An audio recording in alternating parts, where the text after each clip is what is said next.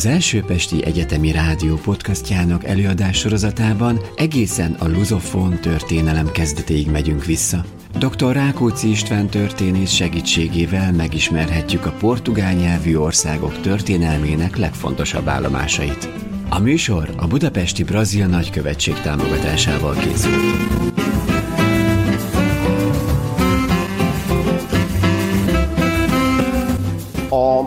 Mai órán nekem jó ígéretem van arra, hogy fél óra múlva kisüt a nap, és ez meg bevezetésnek éppen megteszi, mert hogy Portugáliában ilyenkor szokott jobban kisütni a nap. Azt, amit mi úgy hívunk, hogy indián nyár, vagy vénasszonyok nyara, azt Portugáliában úgy hívják, hogy Verão de São Martinho, azaz Szent Márton nyara. Ez a nap egyébként ugyanúgy, mint nálunk különböző népszokásokkal és sűrűn és kellemes környezetben elfogyasztott családi vacsorával szokott telni. Ilyenkor sült gesztenyét szoktak általában a portugálok szemezgetni, és hozzá az új bor, a friss bor kerül az asztalra, amit úgy hívnak portugálul, hogy aguapé, azaz lábvíz, ilyen értelemben meg kell, hogy nyugtassam magukat, nem olyan rossz minőségű az a első lefejtésű murci sem Portugáliában. Kizárólag arról van szó, hogy a hagyományos módszerekkel még lábbal taposták annak idején a szőlőt, és körülbelül ilyen időtájt volt az első fejtés lehetősége. Ha már Mártonnál tartunk, akkor szeretnék egy tanulmányt is a figyelmükbe ajánlani, Luis Carlos Amaral professzornak a Portói Egyetem kiváló középkorászának a tanulmányát, aki a filológiai ámor tanulmányok, eszék és egyéb írások Pál Ferenc tiszteletére című kötetben, annak is a 35. oldalától írt egy breves reflexões acerca da vinda de São Martinho de Dume ou de Braga para a Galécia em meados do século XVI címmel. Luis Carlos Amaral Dúmei vagy Brágai Szent Mártonnak a Galéciába jöveteléről értekezik.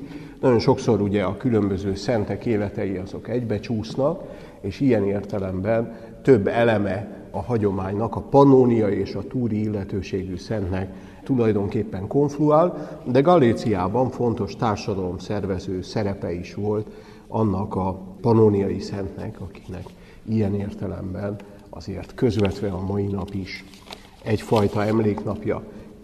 Nekünk viszont egy teljesen más dologról kell megemlékeznünk, ez pedig a 16.-17. századi ibér politika történetnek egy nagyon különleges eseménye, amelyet úgy hívunk portugálul, hogy União Ibérica, ami annyit jelent, hogy az ibér egység, és hogyha jól igyekszünk, akkor az óra végére meg is szüntetjük már az ibér egységet, amely az egyesüléssel ellentétes folyamatot pedig portugálul úgy hívnak, hogy restauração, azaz a nemzeti függetlenség visszaállítása. Ugye előző órákon is volt szó arról, hogy az Ibér félsziget különböző államalakulatai milyen módon egyesültek, milyen módon szervültek egymásba, vagy pedig nem tették ezt meg. Megemlékeztünk egy olyan dinasztikus krízisről, amelynek a során Portugália megőrzi függetlenségét 1385-ben. Megemlékeztünk az Azsubarotai ütközetről, első János Ávis rendi királynak, ilyen értelemben a portugál függetlenséget megőrző komoly háborúiról és szerepéről. Ezen a mai órán azonban az egyesülésnek a dolgában kell, hogy szót váltsunk egymással, és annak ellenére, hogy politika történeti lesz leginkább az órának az anyaga, szeretném előjáróban is leszögezni, hogy alapvetően gazdasági, ideológiai és kulturális okok is konfluáltak ahhoz, hogy ez az ibér egység megvalósuljon, ugyancsak egy következő dinasztikus válság idején. Ez 1580-ban történik, ez a bizonyos válság ekkor éri el a tetőpontját, előzményeiről azonban majd még sokat fogunk beszélni, akkor, amikor egy az ávisrendi utolsó uralkodó regnálásával Don Sebastiánnak, az az első portugál Sebestyénnek a dolgaival, viselt dolgaival fogunk foglalkozni. Most azonban a gazdasági okok. Szeretném ehhez segítségül hívni és idézni a portugál történészek talán legizgalmasabb 20. századi szereplőjét, őt úgy hívták, hogy Vitorino Magalhães Godinho.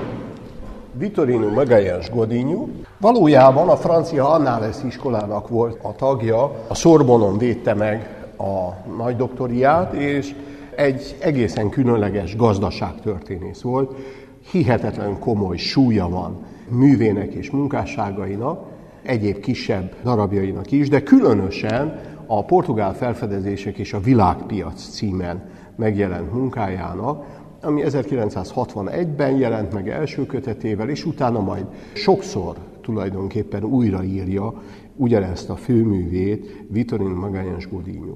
Godinho-tól idézek tehát, aki azt mondta, hogy 1580 sokkal inkább kiinduló, mint végpontja egy folyamatnak, nem túlzás azt állítani, hogy a század közepének szerkezeti változtatását, változását szentesíti dinasztikusan. Mi az a szerkezeti váltás, ami a folyamat mögött áll? Az egyik tétele, sőt gyakorlatilag mindegyik tétele leginkább a portugál gyarmatbirodalommal kapcsolatos, Arról a gyarmatbirodalomról van szó, amelyet mi tudatosan nem tárgyaltunk az előző órákon. Itt is most csak az idézés szintjén fogjuk ezt megtenni. Tehát, hogy a portugálok feladják a 16. század közepéig a Marokkóban, a Magreb térségében való erődeiknek egy részét, a szudáni, minai arany bevétel visszaesik, és az úgynevezett fűszerkereskedelemnek a levantei útja, a keleti útja, a földközi tenger medencéjébe történő útja újra megerősödik a portugálok alternatív kereskedelmi útvonalával kapcsolatban, és mindez a három tényező oda konkludál, hogy a portugál gyarmatbirodalom keleti, ázsiai impériumból dél-atlanti gyarmatbirodalommá válik, ezzel együtt a cukortermelés fokozódik São Tomé, Brazíliában, Angola rabszolga, kibocsátó piaca is ekkor éri el a fénykorát, és Portugáliának egy sor gazdasági szükséglete támad. Így például szükség van arra az ezüstre, amelyet a spanyol kasztíliai állam Amerikában tud megszerezni. Ugye Potosiban, illetve Mexikóban hatalmas mennyisége érkezik ennek a nemesfémnek, ezzel szemben Kelet-Európában a törökök miatt alapvetően visszaesik az ezüstnek a kínálata, ami pedig azért kellett, hogy a távol-keleti kínai és a fűszerkereskedelemben fontos cikkeket ezekért az aranyért, illetve ezüstért tudták fölvásárolni. Portugáliának hagyományos európai forgatókorongja, amely Antwerpen volt, mármint hogy a távolsági és fűszerkereskedelem cikkeit Antwerpenen keresztül juttatta el szerte Európába, tehát ez a kapcsolódási pont is úgy néz ki, hogy gyengül, Portugália pedig a világpiachoz egyre inkább Szevillán keresztül kapcsolódik, tehát a szomszédos monarchiának legfontosabb export kikötőjéhez kapcsolódik. Másrészt az a portugál keleti birodalom, ahol monopól helyzetet élvezett Portugália, megszűnik ilyen értelemben monopólium lenni. A spanyol birodalom a csendes óceáni mexikói térséget és az ázsiai térséget összeköti, sor kerül a Manila és Acapulco közötti tengely létrehozására, amelyet ugye a portugálok nem tudnak kiiktatni, és ezért úgy gondolják, hogy viszont alapon még mindig jobb, hogyha ők is részesülnek a spanyol indiák ergo Amerika kereskedelméből. Tehát ezek a gazdasági folyamatok mind-mind ott munkálnak ennek a dinasztiaváltásnak a mélyén, ráadásul stratégiai és elvi szinten is úgy néz ki, hogy közös ellenségeik vannak, közös érdekeik vannak, az angolok, franciák, hollandok, Európán kívüli expanziójával szemben egy közös védelem hatékonyabbnak bizonyul. Ráadásul maguknak az anyaországoknak a kereskedelme is növekszik, a portugálok bonyolítják egyébként a spanyol exportfuvarok körülbelül egyharmadát, és a spanyol gabonának pedig a felvevő piaca leginkább Portugália lesz. Amit most mondok, talán azt érdemes igazándiból lejegyzetelni, és ez az a mondat, amely annyi, hogy az ibériai egyesítés legfontosabb alapja valójában az, hogy a két gazdaság kölcsönös függésbe kerül egymástól, valójában ugye a gazdaság nyelvén szólva komplementerré válik, és interdependens, kölcsönösen egymástól függő, és valójában egymást ki is egészítő jellege alapozza meg tehát az ibériai egységet. A politikai okokhoz egy másik történész gigantikus művét szeretném megint csak tanúságul hozni. Őt úgy hívják, hogy Fernand Brodel, és Fernand Brodelről pedig ugye annyit bizonyára tudnak, hogy a földközi tenger medencéjéről a legteljesebb, legizgalmasabb történeti monográfiát ő írta, mégpedig ugye második Fülöp korának a földközi tengerét és a mediterrán világát írja le, leginkább úgy is, mint a csavargók, kalózok, rablók mediterráneumát. Tehát ilyen értelemben az az úgynevezett árforradalom, amely a 16. század és a 17. század fordulóján következik be, az egyaránt érinti azt az elszegényedő Ibér-félszigetet, amelyiknek a nemessége és a magas papsága megvesztegethető. Furcsa napokat élünk meg, már csak a népmozgalmaktól a való reális félelem miatt is tulajdonképpen ez a csoportja a társadalomnak érdekelt a két ibér korona egyesítésében. A polgárság ugyancsak a pénzügyi helyzet javulását várja, ez a feltétele ugye a távol-kelet és az afrikai kereskedelem folytatódásának, a katonai védelem biztosításának, és új piacokat is remélnek ugye az amerikai kontinensen, sőt azt is, hogyha a két korona egyesül, akkor a vámhatárokat is eltörlik, és mindez számukra kedvező.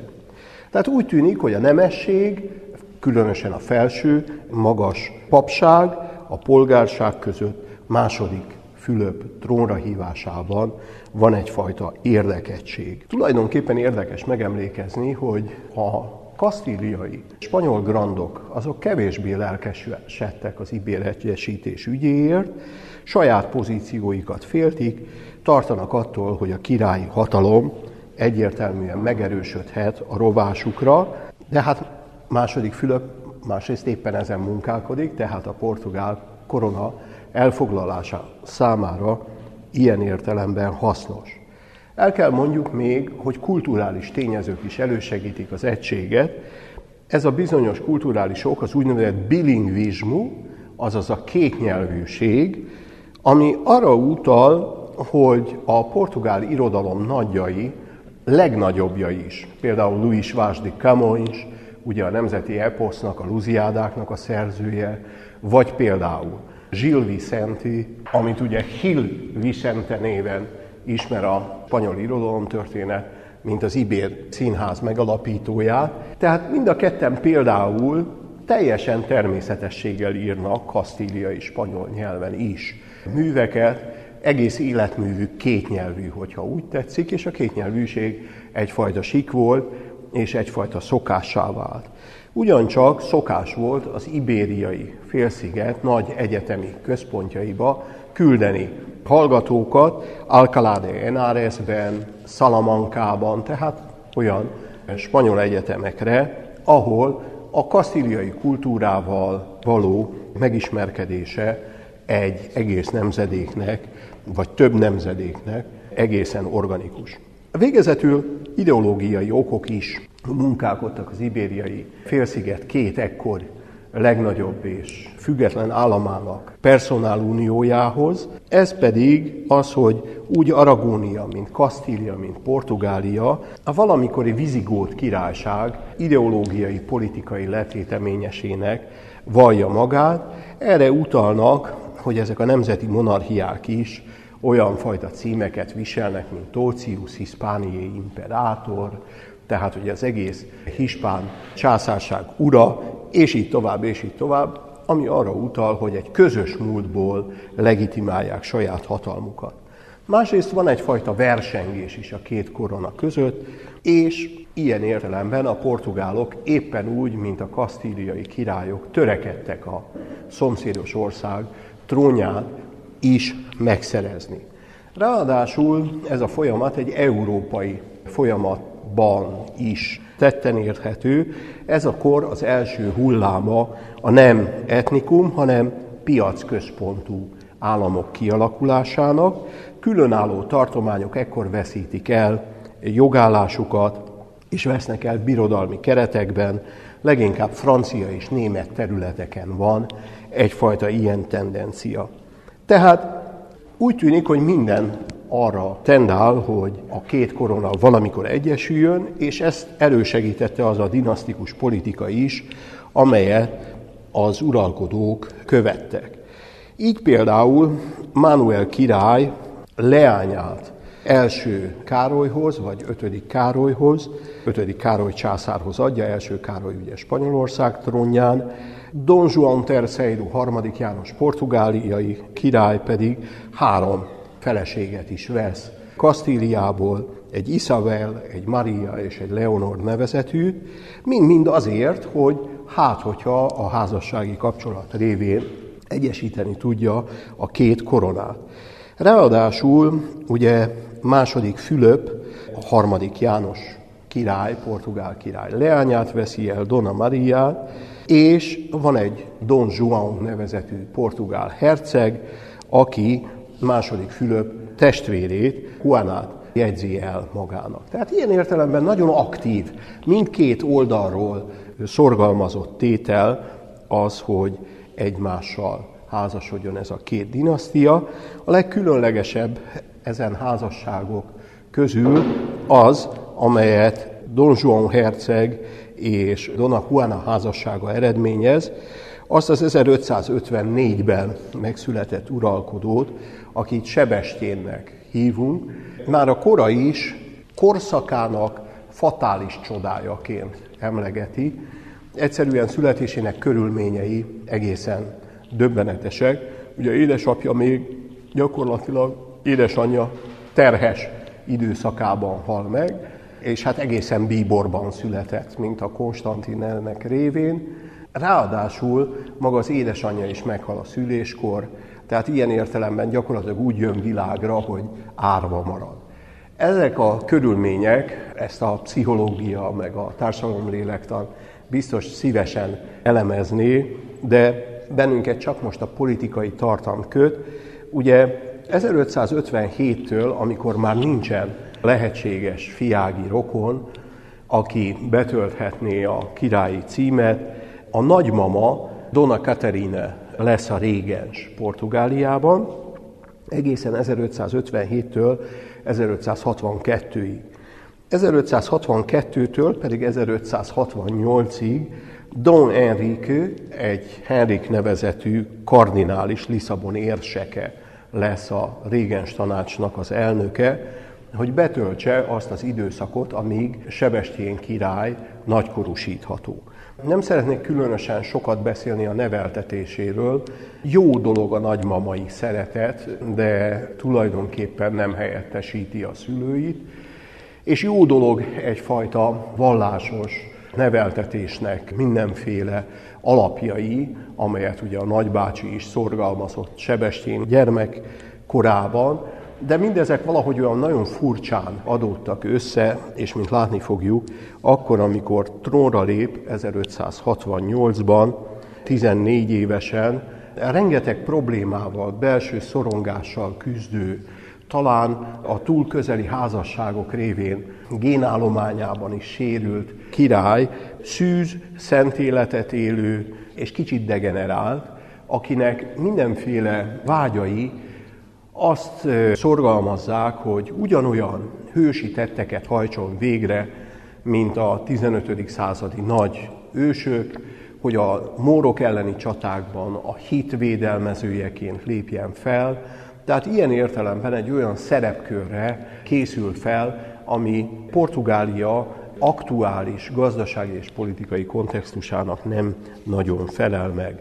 1574-ben már Marokkóban kezdeményez egy olyan hadjáratot, amely valójában csak négy évvel később hoz végeredményt. 1578. augusztusában El Szár el Kebirnél, Alcácer Kibirnél portugálosan, egy hatalmas csatában, ahol 15.500 gyalogos és 8.000 gyalogos, illetve 1500 lovas és 41.000 fős lovas kontingens csapnak össze, a portugálok történelmük legnagyobb csatáját veszítik el, egyedül a magyar mohácshoz hasonlítható katasztrofális következményekkel, és nagyon hasonló körülményekkel is. Meghal ugyanis maga a király, az arisztokrácia krémje ugyancsak elvész, vagy pedig fogságba kerül, egy millió kruzádó váltságdíjat követelnek a kiváltásukért, és tulajdonképpen ez egy borzasztóan súlyos, tragikus teher, amely Portugáliára nehezedik. Ráadásul tudják, hogy vagy hát bizonyára talán már belefutottak, és hát a magyar király hasonló cselepataki balesete is ilyesmiről szól, hogy nemes ember nem láthatja királyának a halálát. Ő magának kellene ezt ugyanis megakadályoznia, és ilyen értelemben elterjed egy kusza hír, egy olyan reménykedés a későbbiekben, amelyet Sebastianizmú néven ismerünk, hogy maga a király nem halt meg a csatamezőn, csak mint Petőfi, aki még sokkal a halála után is valamikor visszavárt személy volt Szibériából, ugyanígy egy visszavárt személy és személyiség volna ez az ifjú király. 1578-ban azonban szinte teljes bizonyossággal állíthatjuk, hogy ő is meghal, és őt a nagybácsi, a már korábban régens Henrik kardinális követi a portugál trónon mindössze két esztendeig. Két célja van, az első az, hogy kiváltsa a fogságba kerülteket, ez sikeres, sikerül kiváltania ilyen értelemben, letenni azt az egymillió kruzádó értéket a fogva tartottak kiváltásáért. A második célját már nem tudja hasonló sikerrel megoldani, ez a trónöröklés kérdésének a, a dolga. Ő maga ebben aktívan nem tud igazán részt venni, egyrészt ag, másrészt pedig kötik mindenfajta fogadalmai, amelyeket nem kíván feloldani, és ilyen értelemben nem sikerül megoldani a trón utódlás kérdését. Több trónigénylő van, vannak erősebb és kevésbé erős trónigénylők, oldalági és törvénytelen fiaknak az oldalán olyan sarjak, akik megpróbálják be is tölteni a koronát. Manuel fiának, egy bizonyos Don Luis infánsnak, a törvénytelen fiúnak egy igényéről van szó.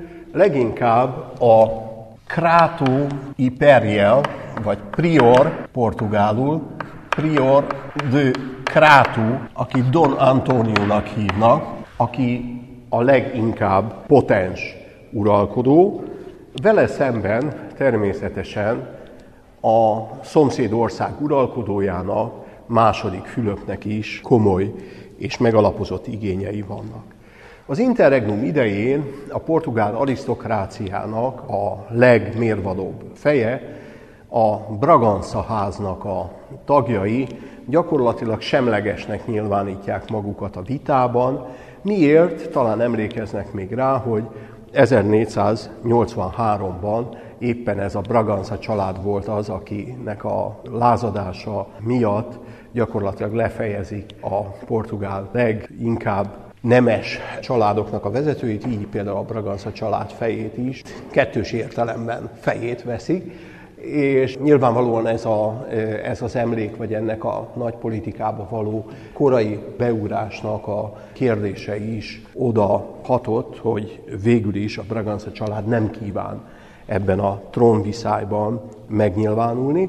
Don Antoniót 1580-ban királyá koronázzák, de királyságát nem tudja megtartani, maga Franciaországban menekül, és ugyan de jure portugál király, de de facto ezt nem tudja érvényesíteni. Különös módon nem tudja mindezt megtartani, hiszen végül is vannak olyan népi felkelések, megmozulások, amelyek az ő trónunk utódlását támogatják. A gond az, hogy viszonylag kevés ezek közül kontinentális Portugália, leginkább az Azóri szigeteken, a Zöldfoki szigeteken vannak. Őt támogató gócok, kis ellenállási gócok azonban az anyaországban is vannak második Fülöppel szemben, hiszen a szélesebb néptömegekben van egyfajta spanyol ellenes hangulat, a szociális feszültségeknek a hullámán ilyen értelemben érvényesíthető lett volna esetleg Don Antoniónak az igénye. Ezzel szemben 1580-ban Alba hercege partra száll Kaskáisban, a Tézsú torkolatában, és megkezdődik a második Fülöp trónra emeléséért indított küzdelem, és nem sokkal később, 1581 áprilisában összehívják Tomárban azt a rendi gyűlést, ahol megfogalmazzák azokat az alkotmányjogi garanciákat, amelyek mellett ez a personálunió létrejöhet, és első Fülöp néven királyá választják a híres uralkodót. Melyek ezek az alkotmányjogi garanciák, érdemes ezen átfutni egy listán, de még mielőtt ezt megtennénk, megtennénk egy megjegyzés. Valójában nagyjából és egészében ezek ugyanazok, mint amelyet Manuel király fogalmazott meg, arra az esetre, hogyha ő tudná a kasztíliai trónt megszerezni, 1499-1500 fordulóján volt erre egy remény, sajnos ugye egy házasságnak megint korai halál vetett véget, illetve az a közös gyermek, aki a két koronát örökölte volna, szintén viszonylag fiatal korában halt meg, így aztán illúzió maradt, hogy portugál oldalról egyesüljön az Ibér-félsziget. De hát ugyanazok az alkotmányjogi garanciák vannak most, mint ami akkor lett volna, csak ellenkező előjellel. Ez pedig egy széleskörű autonómiát jelent Portugália számára, kivéve a közös külpolitikát, mert a közös külpolitikának a sorsa az továbban is Madrid kezében maradna. Az adminisztrációs pénz- és hadügyi tisztségeket Portugáliában csak portugálok tölthetik be, szól az újabb kitétel, az alkirályok, kormányzók szintén nem lehetnek spanyolok Portugáliában. Itt van azonban van egy nagyon formás kiskapu, amely úgy hangzik, hogy kivéve, ha a királyi család tagjai, és ettől kezdve gyakorlatilag a portugál alkirályi tisztséget mindig egy a Fülöpök családjába tartozó személy fogja betölteni. Előírja ugyancsak a Tomári rendi gyűlésnek a, a határozata, hogy a törvénykezésben ki kell kérni a kortes véleményét, tehát a portugál rendi gyűlés véleményét, a portugál gyarmatok portugál kézen maradnak, a közköltségek, beleértve az állami adóbevételeket, azok külön kezeltetnek, a mínai, afrikai, portugál aranyból csak kruzádot verhetnek, külön pénzügyeket tartanak tehát. Portugália hivatalos nyelve továbbra is a portugál marad, és a király a spanyoloknak nem adományozhat portugál földeket. Ezek mind-mind tiltó jellegű megkötések voltak.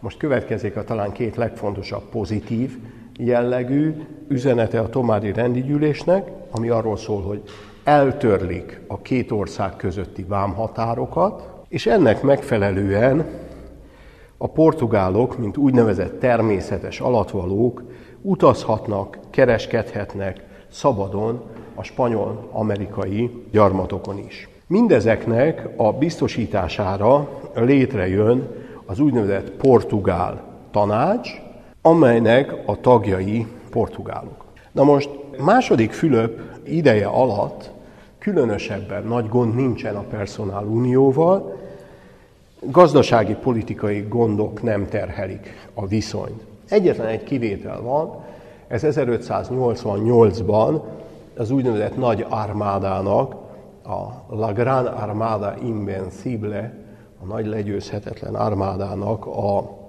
veresége. Tudják, hogy Angliával szemben a nagy flotta felvonulás milyen katasztrófa helyzetet eredményezett. 148 hajóból, 146 hajóból pontosabban, 31 portugál volt, és a portugálok úgy érezték, hogyha ők vezethették volna a flottát, vagy hogyha nagyobb szerepet adnak az ő talán atlanti vizekben tapasztaltabb hajósaiknak, akkor nem következett volna be ez a katasztrofális csatavesztés, amiről azóta már tudjuk, hogy leginkább a meteorológia volt az oka, nem annyira a brit felálló csapatok. Itt szeretném, minek utána látom, hogy a társaság fárad, egy anekdótával színezni az előadást, amit egy nagyon kedves barátom mondott el, aki Greenwichben járt akkor, amikor 1988-ban éppen ugye a nagy legyőzhetetlen armáda vereségének az évfordulójára ott egy nagy kiállítást rendeztek. Ez a barátom egy nyurga, szakállas, teljesen ibér jellegű fiatalember volt. A teremben volt még mellette egy kicsi, köpcös és hasonlóan spanyolnak tűnő úr, és mind a ketten egyszerre kerültek el egy olyan kiállítási darabhoz, ahol Londonnak egy látképét nézték így ketten. Balra fordul a köpcös spanyol úr, és így meglátja a rokont a portugálban, és azt mondja neki, hogy megböködi a, az oldalát, és azt mondja, hogy si lo hubiéramos tomado, gondol ugye Londonra, ahora lo llamaríamos Nueva Córdoba. Tehát, hogyha elfoglaltuk volna, most úgy neveznénk, hogy új Kordoba. Gondoljanak bele egy olyan világba, ahol Londont új Kordobának nevezik, meglehetősen abszolút feltételezést, de ennek a nagy hatalmiságnak kettős voltára is utal ez a kis történet. Szóval gyakorlatilag portugáliai első Fülöp és kasztíliai második Fülöp, ugyanis a királylistában a portugál Fülöpökből mindig levonunk egyet, és úgy jutunk az aktuális királyhoz. Tehát még első Fülöp idején mindenki le van kötve azzal, hogy ízlergesse a lehetőségeket, és próbáljon az előnyeiből minél többet kicsikarni. Második Fülöp esetében, harmadik kasztíliai Fülöpről van szó, második portugáliai Fülöpről, elkezdődik egy olyan folyamat, amely alapvetően pozitív, de Portugáliára nézve mégis majd látni fogjuk, hogy sérelmes. Ez az az időszak, amikor az uralkodók a kegyenceiken keresztül kormányoznak. Ez az úgynevezett miniszterelnökök kora, hogyha úgy tetszik, ez a Richelieu kora, és így van ez az Ibér félszigeten is. Az abszolútista állam szimbolikus királyai mellett az igazi politika csinálók, ezek a kegyencek. 1598-tól 1618-ig Francisco de Sandoval tölti be ezt a tisztséget. Őt úgy is hívják, hogy Duque de Lerma. Az, hogy mekkora hatalma volt, arra az is utal, hogy őt a székében fia Duque de Uceda követi egészen 1618-tól 21-ig, amikor is a centralizációs terveknek megfelelően elkezdődnek azok az első formális jogsértések, amelyet a portugálok nehezményeznek már 1602-ben, spanyol miniszterek is a portugál tanácsba kerülnek, és különösen pedig az adóterhek növekednek. Ugye tudjuk, hogy a 16. század vége, 17. század eleje a német alföldi szabadságharcnak a kora, és ilyen értelemben a sok európai katonai hadszintér, és az az egész irdatlan nagy közös birodalom, amelyben alkalmasint tényleg nem nyugodt le a nap, mind-mind azt indokolta, hogy úgy az adóterhek, mint a katonai jellegű felajánlások Portugália részéről növekedjenek. Ez különösen harmadik Fülöp, portugáliai harmadik Fülöp, illetve spanyol negyedik Fülöp idején volt így, akinek az időszakában egy Gaspar Felipe de Guzmán, ismertebb nevén Duque de Olivares állt. Ő egy nagy hatású és izgalmas reformer volt, de valójában az 1630-as években, amikor ő töltötte be ezt a tisztséget, a holland fenyegetés a gyarmatokon, a 30 éves háborúnak a terhei, azok mind-mind egyre jobban nyomták ezt a közös birodalmat. Akkor, amikor úgy Ázsiában, Afrikában, mint Amerikában elvesznek portugál gyarmatoknak fontos erődítményei a közös ellenséggel szemben, egyre inkább Portugáliában úgy gondolják, hogy mindez portugál uralkodó alatt nem történhetett volna meg, nem történt volna meg. Az adóterhek fokozása az megint csak nagyon komoly mértékben hozzájárult ennek a közös personáluniós konstrukciónak a megingásához.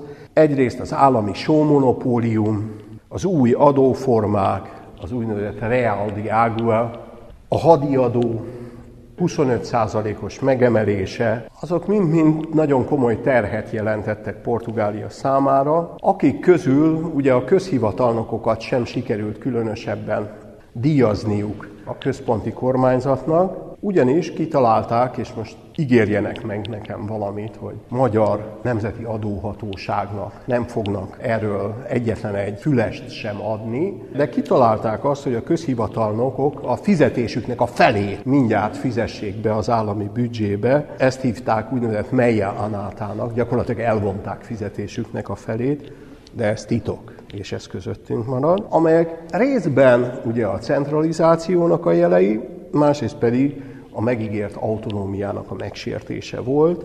Így aztán egyfajta növekvő elégedetlenség az, amivel számolhatunk, különösen, hogy portugálok nagy számban harcolnak eh, német alföldön is. Ugye nagyon sokszor egyébként az adóterhek okoznak társadalmi forradalmakat, a Rákóczi szabadságharc is talán egy ilyen túladóztatásnak egyfajta közvetlen kiváltó oka egyes történészek szerint, de minden bizonyal egy olyan közös platform volt, amelyről az elégedetlenség így megnyilvánulhatott.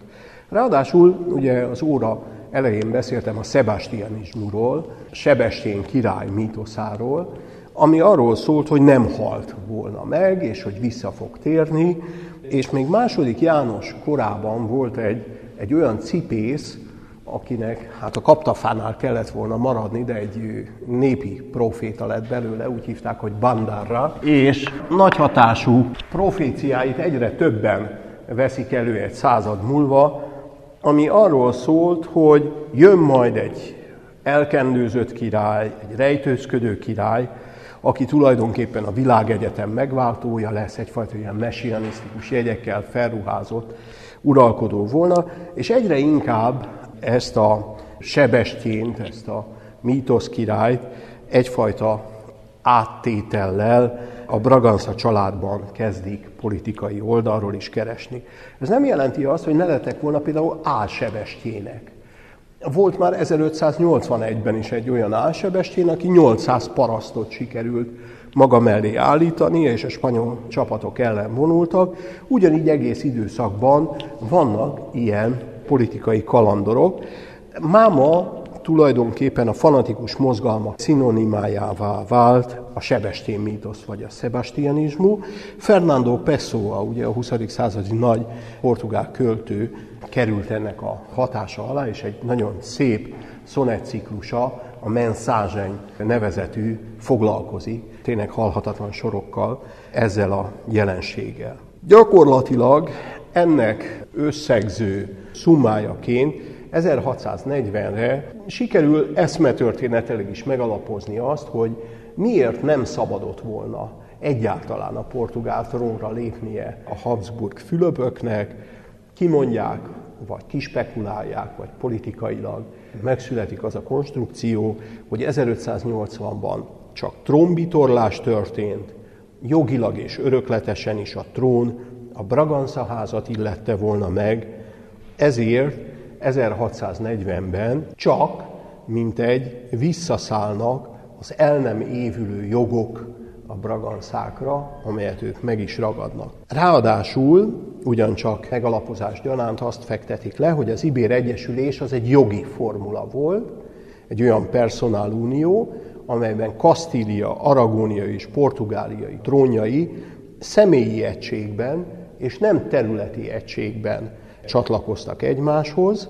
Ráadásul ugye az alkotmányjogi biztosítékokat már 1620-as évektől, de 1640-ig nagyon sokszor megsértették, ezért különösen jogellenes a spanyol uralom Portugáliában, és ezért akár a zsarnok letételének az elvével is véget lehet ennek vetni. Minek utána a braganszák egy elszakadási államcsínt indítanak, és ennek a révén kerül újra a teljes függetlenség és szuverenitás portugál uralkodó kezébe Portugáliában, ezért a portugál historiográfia is a restauração, azaz visszaállítás, helyreállítás kifejezést alkalmazza erre a mozgalomra. Tulajdonképpen most megpróbálom felsorolni mindazokat, vagy cáfolni mindazokat, amit az óra elején az Egyesülés okaiként mondtam el, és azt állítják, hogy 1640-ben egy másik vonulat kerül felszínre, azok az inkább népi érzelmek, amelyek szerint Kasztília és Portugália a történelem során mindig is egymásnak riválisai voltak, nagyon sokszor ellenfelei voltak, sőt ellenségei voltak. Zárójelesen, megint csak politikai nem nagyon korrekt ezt így elmondanom, de az egyik legkedvesebb portugál közmondás, az úgy hangzik, hogy de Spanya nem bon vento, nem bon casamento, azaz Spanyolországban se jó szél, se jó házasság, ami hát azért a baráti, rokoni, testvéri szálak megléte mellett azért utal arra, hogy némi kisebb rendőrségi érzést azért a portugálok táplálnak Spanyolországgal szemben. Azt állítják, hogy addig, amíg Aragónia 1516-ban végleges egyesülésekor föladta egyéniségét, már csak azért is, mert nem volt homogén nemzet, azért, mert Katalónia, Valencia és Aragónia alkották azt a komplex királyságot, ami egyesült Kasztíliával. Ezzel szemben Portugália homogén nemzet maradt. Portugáliában csak portugálok éltek, akiknek a területét elfoglalják. Ugye Alba hercege partra száll 1580-ban Kaskás mellett. Ráadásul ugye most a nyelvre is máshogyan kezdenek el tekinteni, nem azt mondják, hogy a kétnyelvűség az egy ibér szerhülés, hanem azt mondják, hogy a kultúra, a nyelv nemzetteremtő, nacionalizmus formáló ereje az, ami fontosabb. Úgy érzik, hogy kaszteljanizáció zajlik, hogy megpróbálják a spanyol nyelvet ráerőszakolni a portugálra és a portugálokra. Itt azért szeretnék némi igazságot tenni, és megemlíteni azt a tényt, hogy első portugál Fülöp, tehát második Habsburg Fülöp, a spanyol számozása szerint ugye a Habsburg Fülöpöknek, meglehetősen portugál barát uralkodó volt. Tehát ő például Madrid helyett az egész birodalmának a központjává Lisszabon szerette volna megtenni.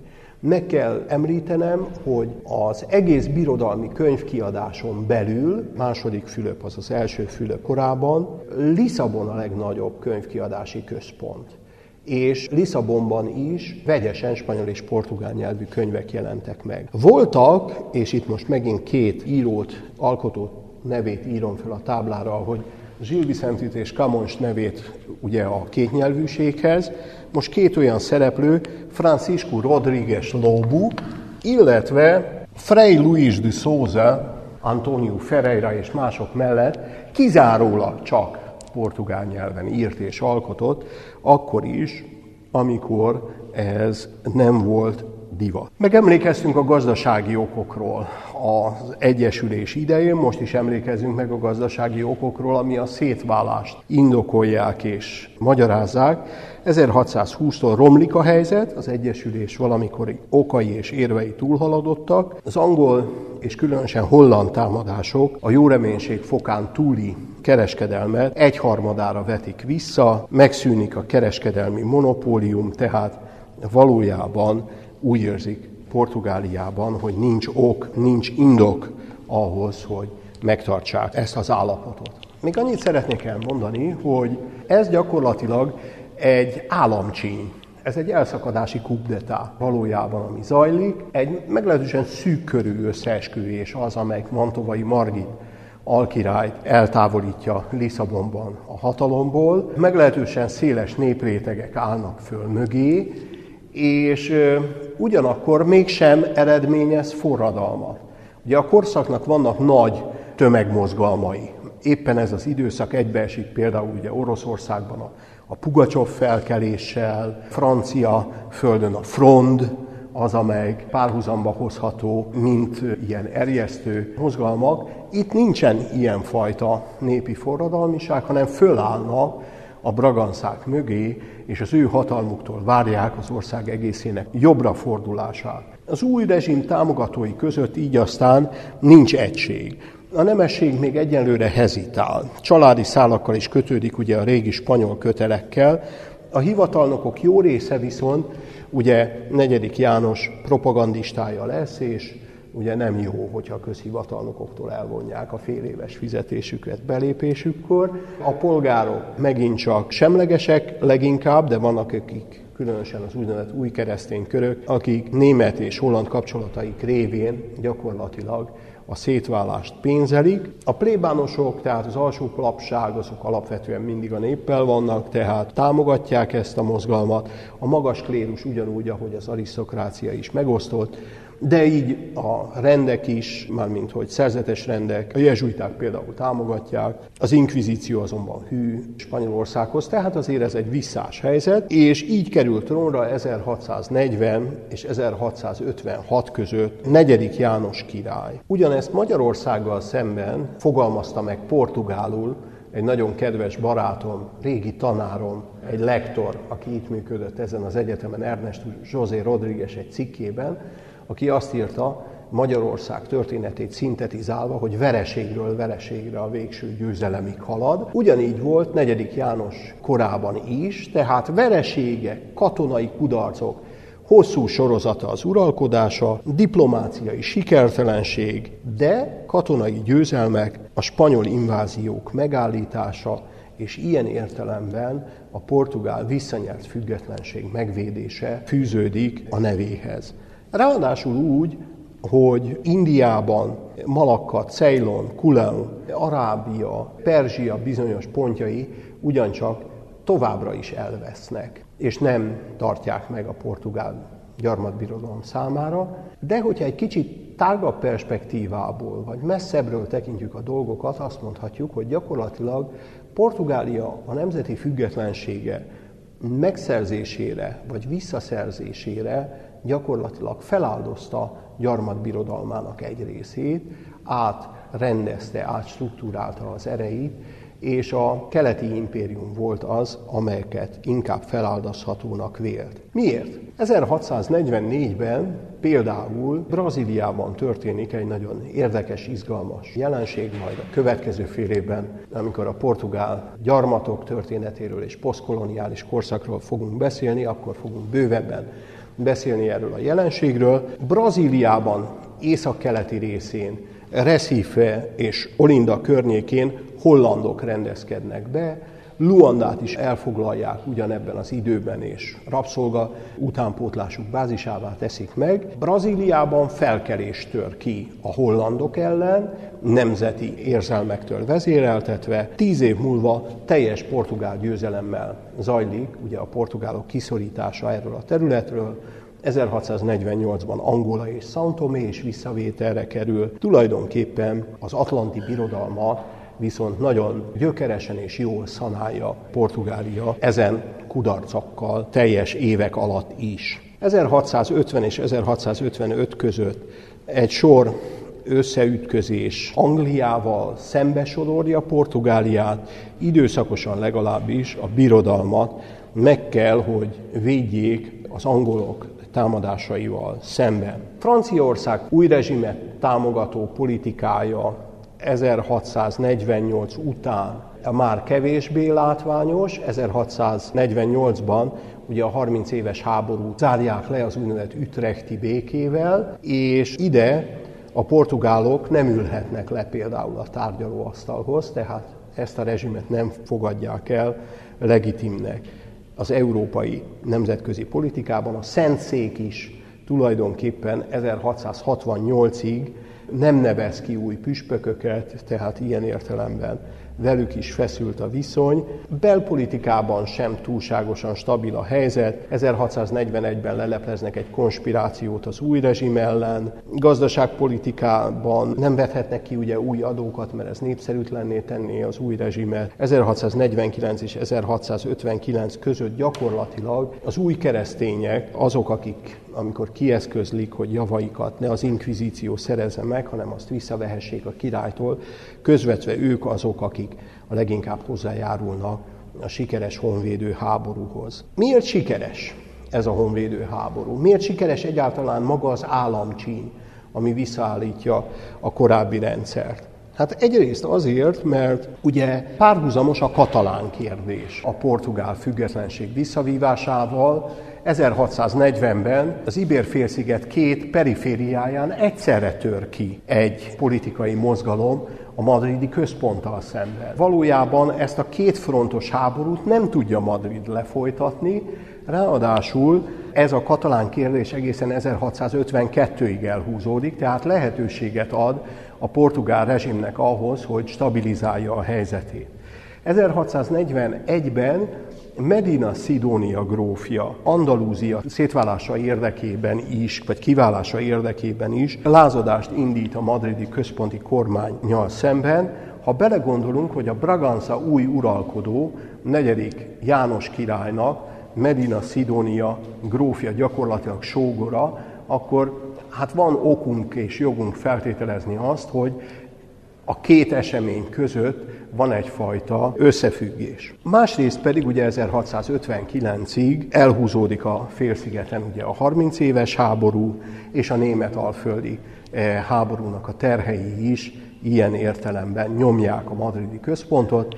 Talán Portugália volt az, amelyeket könnyebb szívvel engedték el, és Katalónia visszaszerzésének az ára Portugália függetlensége volt, hogyha nagyon lecsupaszítva kívánom megfogalmazni ezt a gondolatot. Még egyszer szeretném hozzátenni, hogy nem mindenben érdemes mechanikusan aktualizálni. Tehát a katalóniai mostani, tegnap előtti népszavazás ilyen értelemben csak közvetve hozható föl itt bármiféle analógiaként. 1656 és 1662 között nincsen változás a portugál politikában. Gond az új király személyével van, gyakorlatilag 1657-től meghatározatlan ideig megint csak Donna Luisa de Guzmán, egy anyakirálynő van régensi szerepkörben, hatodik Alfonz ugyanis a vélemények szerint kormányzás képtelen majd visszatérünk erre a dologra, kor nagy plegykájának egyikéről lesz szó. Most csak annyit, hogy az új uralkodó idején, 1657-ben holland blokkád alá helyezik Lisszabont, 1659-ben a Pirineusi szerződés alkalmával sem tárgyalnak Portugáliával. A helyzet egy kicsit már azután javul, hogy a hatodik Alfonz kikerül a közvetlen kormányzás lehetőségéből, ugyanis szerződést kötnek Hollandiával, és az egyik portugál infánsnő, Donna Katarina és második Károly angol király házasság kötése egy politikai, külpolitikai új lépés, új nyitás és stabilitás lehetősége volt. Donna Katarina, a Braganza Katalin partara szállását nagyon sokan anekdotikusan is megfogalmazzák, valahogy elfelejtettek ugye Doverbe idejében odaérni a portugál jövendő királyné elé, a portugál királynő ekkor ránézett az órájára, és azt mondta, hogy 10 perc van még az előadásomból. Nem, azt mondta, hogy ja, 5 óra van, akkor egy 5 o'clock tea, akkor egy 5 órai teát elfogyaszt. Nem, tehát Braganszai Katalin volt az, akinek a hozománya Ceylon szigete volt. Ceylon pedig ugye a brit birodalomban különösen a teázási szokásokhoz köthetők, és ugye úgy a narancs lekvárt, mint a teázás rituális szokásait, ugye portugál Braganza Katalinhoz szokás kötni, legalábbis anekdotikus szinten. Jó, mi történik 1662-ben? Az anyakirálynőt, Donna Luisa de Guzmán egy palota forradalommal és egész nemesi klikjét kiiktatják. Ennek a vezetője egy bizonyos Castelu Muyor volt, Castelu Muyor, Gondolom örülnek a névnek, mert Don Luis de Vasconcelos y Souza néven is lehetne említeni, de mégiscsak a Conde de Castelo Millor az jobb, aki egy új politikai kurzust indít el, energikus hadseregszervezésbe kezd, külpolitikai szakértőket hív maga mellé, és 1665-ben, már az ő idejében Montös Klárus mellett egy döntő ütközetet, csatát nyernek a portugálok, aminek következménye az lesz, hogy 1668-ban gyakorlatilag elfogadja Kasztília is. A tényeket, hogy Portugália Braganza házi uralkodók révén elnyerte, visszanyerte függetlenségét. Hát ugye ígértem még egy kis plegykát maguknak itt az óra végére. Ugye 1666-ban hatodik Alfonz, akit már eleve kormányzás képtelennek nyilvánítottak egyszer, házasságot köt, mégpedig egy francia, bizonyos Maria Francisca de Nemours nevezetű hölgyet vesz el, és ezzel ugye a francia külpolitikai orientációt próbálják meg erősíteni. 1667-től francia formális portugál szövetség is történik. Történik azonban egy picit más dolog is. A nagy plegyka szerint flirt indul a király testvére és a fiatal ara Maria Francisca de Nemours között, tehát a későbbi Dom Pedro király és az új királyné között, 1667-ben pedig államcsíny révén az addigi infáns Dom Pedro Castelo Millior és híveinek távozása mellett magát régens hercegnek, később pedig királynak nyilvánítja. 1668-ban ráadásul még a házasságot is érvényteleníti, amelyet eredetileg Maria Francisca de Nemours az előző királlyal, hatodik Alfonzal kötött, mégpedig ugye meglehetősen triviális formában a házasság kötés felbontásának az oka az, hogy az első házasság az, hogy úgy mondjam, nem háltatott el, tehát ilyen értelemben szegény Alfonz még impotens is volt, nem csak félhülye, és ennek megfelelően ugye a pápától nyert diszpenzációval második Péter elveheti szívének ezt a szerelmét. Ennél fontosabb az, hogy 1668-ban békét kötnek Spanyolországgal, változatlan határok mellett az utóbbi, az a Spanyolország elismeri az ország teljes függetlenségét. Ez a változatlan határok mellett, ez persze nem teljesen teljes, majd látni fogjuk, hogy a 17. sőt inkább a 18. században az úgynevezett San Ildefonsói béke az egyetlen egy határvároskát, Olivenzát a kasztíliai oldalra konzervál, és ennek megfelelően időnként a portugál monarchisták még kijárnak tüntetni Olivenzát vissza táblákkal a határra, és volt egy kicsiny határmenti, rövid villámháború is, az úgynevezett Guerre des Laranjeiras, a narancsfaligetekért zajló ütközet, ami ugyancsak Olivenzával volt kapcsolatos, de nagyjából és egészében Portugália határai mellett visszanyeri nemzeti függetlenségét. Hurrá, hurrá, hurrá! Egyesítettük az Ibér-félszigetet, és sikerült újra Portugáliát független nemzeté tenni. Ez gyakorlatilag másfél órán belül nem kis bravúr. Köszönöm szépen a figyelmüket!